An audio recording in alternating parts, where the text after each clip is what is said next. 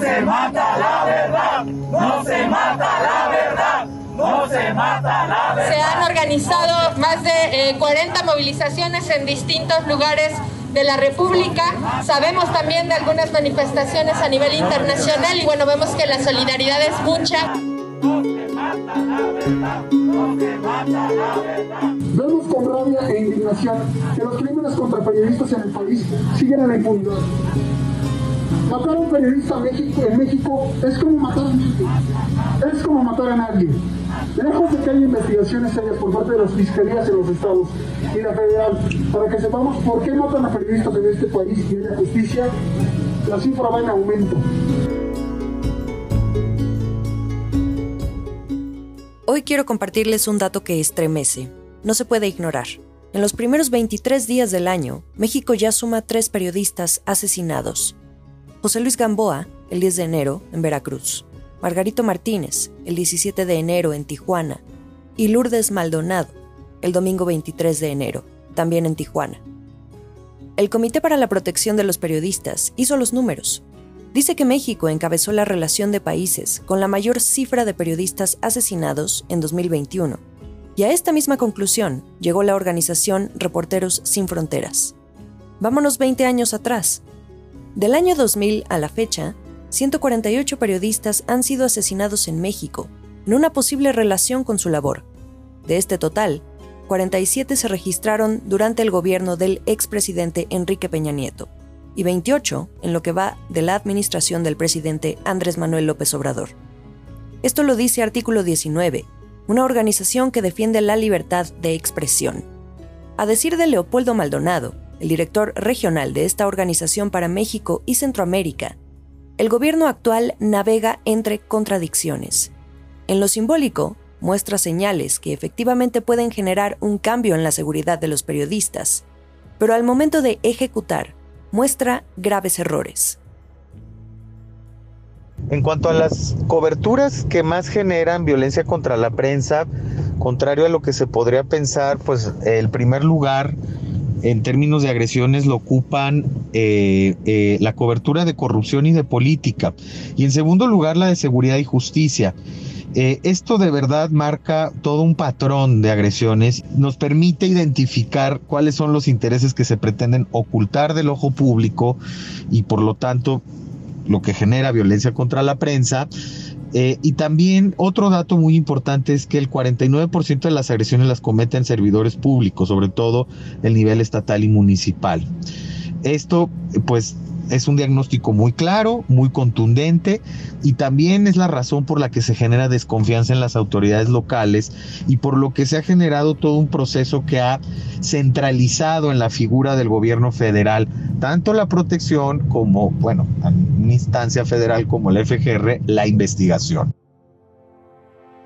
A este ambiente de poca sensación de seguridad se suma otra tensión que viene desde Palacio Nacional López Obrador acostumbra señalar a diversos entes de la vida pública, organizaciones y empresarios bajo el calificativo de conservadores, para ubicar a quien disienta de su proyecto político.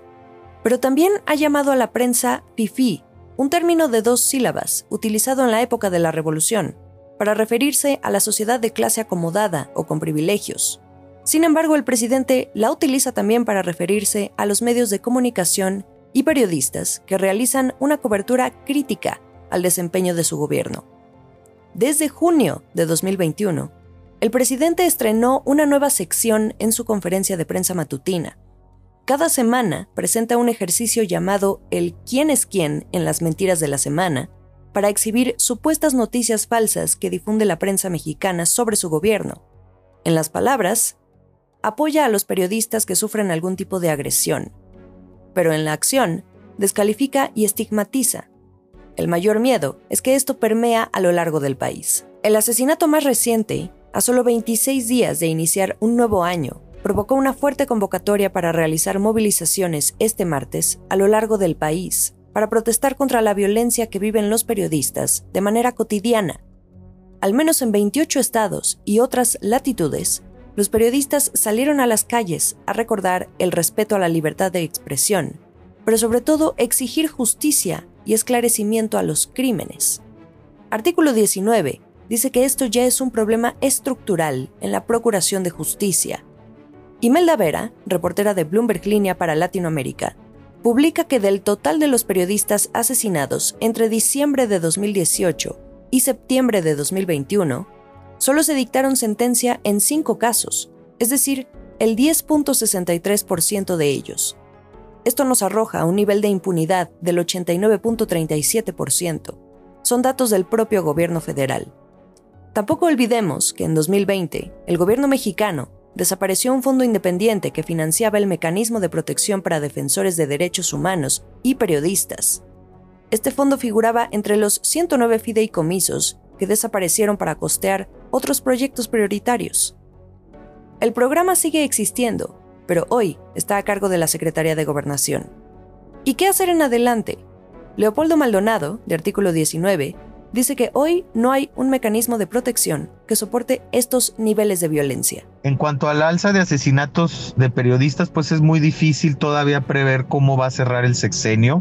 Efectivamente la tendencia es a la alza. Ya a mitad del sexenio de Andrés Manuel López Obrador se ve un mayor número de periodistas asesinados que en la mitad de los dos sexenios anteriores.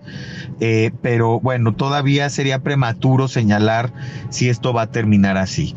La tendencia marca eso precisamente, pero eh, pues si se da un golpe de timón, para lo cual todavía se está a tiempo, y se genera una estrategia nacional eh, en donde se considere un problema de Estado lo que está sucediendo con la prensa en México, pues eh, posiblemente podamos ver un patrón que se disminuya o por lo menos se estabilice.